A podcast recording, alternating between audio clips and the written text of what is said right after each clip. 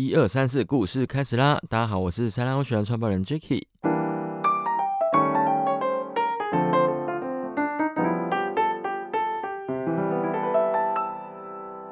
最近我们好像做了一件蛮酷，但又觉得可以用平常心去看待的一件事情，那就是我们前阵子呢说要参加东森超市的节目，请问今晚住谁家来录影？虽然说台湾的电视节目收视率本来就没有到太高，但我也曾在转电视的过程当中稍微停留看过几次。那究竟我们是沾了什么光，能有这样子的机会在电视台上面曝光呢？那就要从一场 SUP 的活动开始说起。之前因为阿卢的介绍，他带他们办公室的制作团队一起来体验 SUP 的行程。其中的一位旅客刚好是《请问今晚住谁家》的节目制作单位的朋友。因缘际会之下认识了我们之后，想到要拍摄 SUP 活动，就刚好找到我们了。实在是蛮感谢这几位朋友的牵线。虽然一开始阿卢打电话来问我要不要接的时候，有一点点的紧张啊，因为没真的上过电视去介绍这些东西，对着镜头讲话可能会有一点害怕。但一切报纸先接再说，一切都撑得过去了。就在一切都还惊魂未定的时候，节目单位就打电话过来询问说：“哎，可以怎么样子安排行程啊？”大概跟他们聊了一下，才知道原来是要拍摄新店乌来区的特别节目，其中的一个环节就是来探访秘境。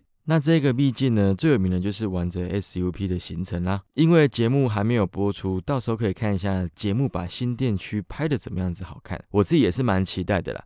不过今天是要来分享一下拍摄之前我们跟节目组发生的一些有趣的事情。因为蒙蒙古这一个地方的下水点非常的偏僻哦，也非常的荒郊野外。我们一开始其实很担心节目单位看到这样子的野外景色就会放弃，因为真的很隐秘。我们不是在拍台湾全纪录，我们要开车经过一堆很高的杂草丛林，来到目的地之前呢，还是一块沙地，而且在这个地方旁边有非常大的窟窿，车子掉下去的话，基本上就是要叫吉普车来道路救援的那一种领地。那时候心想，天哪，他们看起来就真的不是凹豆的节目啊，这样子玩会不会太哈扣一点？想东想西想了很多了，不过好险，一开始一起去看景的。时候，制作人看了一下，觉得其实没有什么太大的问题，也觉得这一边的景色就真的跟网络上面说的一样，很萌，萌到可以拍出一些非常美好的画面。可是呢，在户外拍摄有一些比较难的事情，就是气候的状况啦。制作人有问起，如果下雨天该怎么办？因为那时候我们去看景的时候，大概是九月末十月初吧，我记得。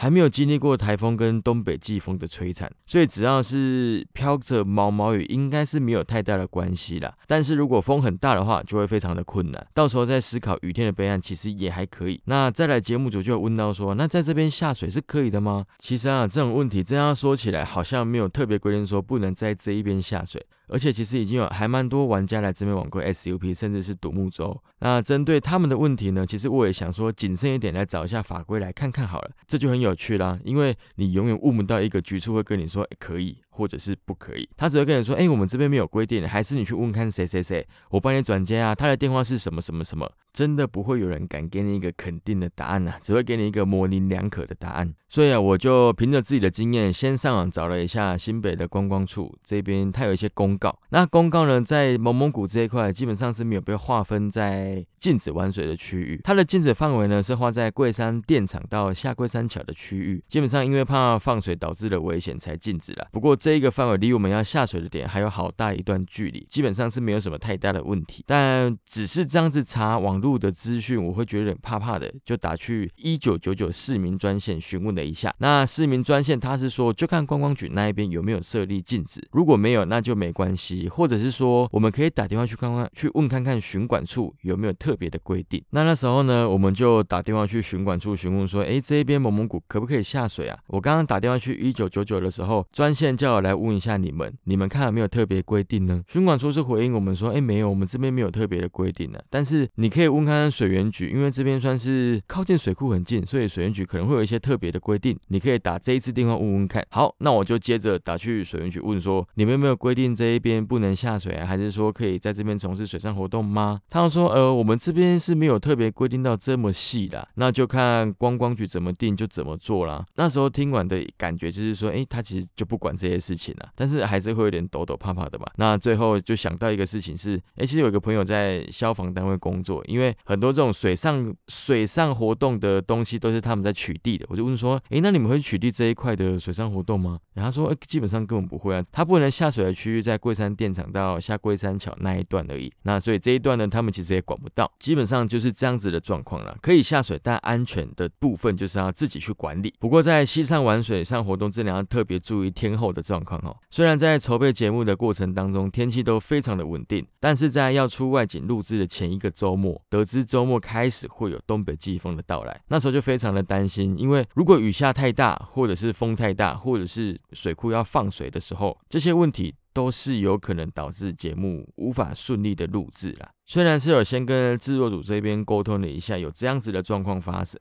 可能会有这样子的状况发生，节目组其实也想说，那就当天随机应变看看嘛。果不其然，那一天的状况真的是不太好，因为水库翡翠水库上刚好在放水，整个蒙蒙古那一边的水流量其实还蛮湍急、蛮大的，感觉都可以做泛舟运动。所以那时候我就跟制作单位稍微讨论了一下，说，哎，这个水量我们基本上不太可能下水了。好险，节目组也算是蛮明智的，也知道这样子下去可能会有一些状况的发生。再加上，其实，在我们录影的那一天的前几天呢，其实有一些山区的意外事件，大家应该都有看到，就是溪水突然暴涨，导致了一些憾事，所以让也让我们更提高了一些警觉。因为基本上那一天的蒙蒙古已经不是我们所认识的蒙蒙古了，非常的可怕。虽然说不能下水，真的很可惜啦，但也借此我们跟艺人多了一些互动，也刚好可以在节目上宣导一些安全的知识。不过呢，究竟节目内容出来会怎么样，我跟各位其实也一样都很期待。到时候大家一定要跟我们一起来看首播，我记得时间可能是会落在十一月初，到时候再跟各位通知一下。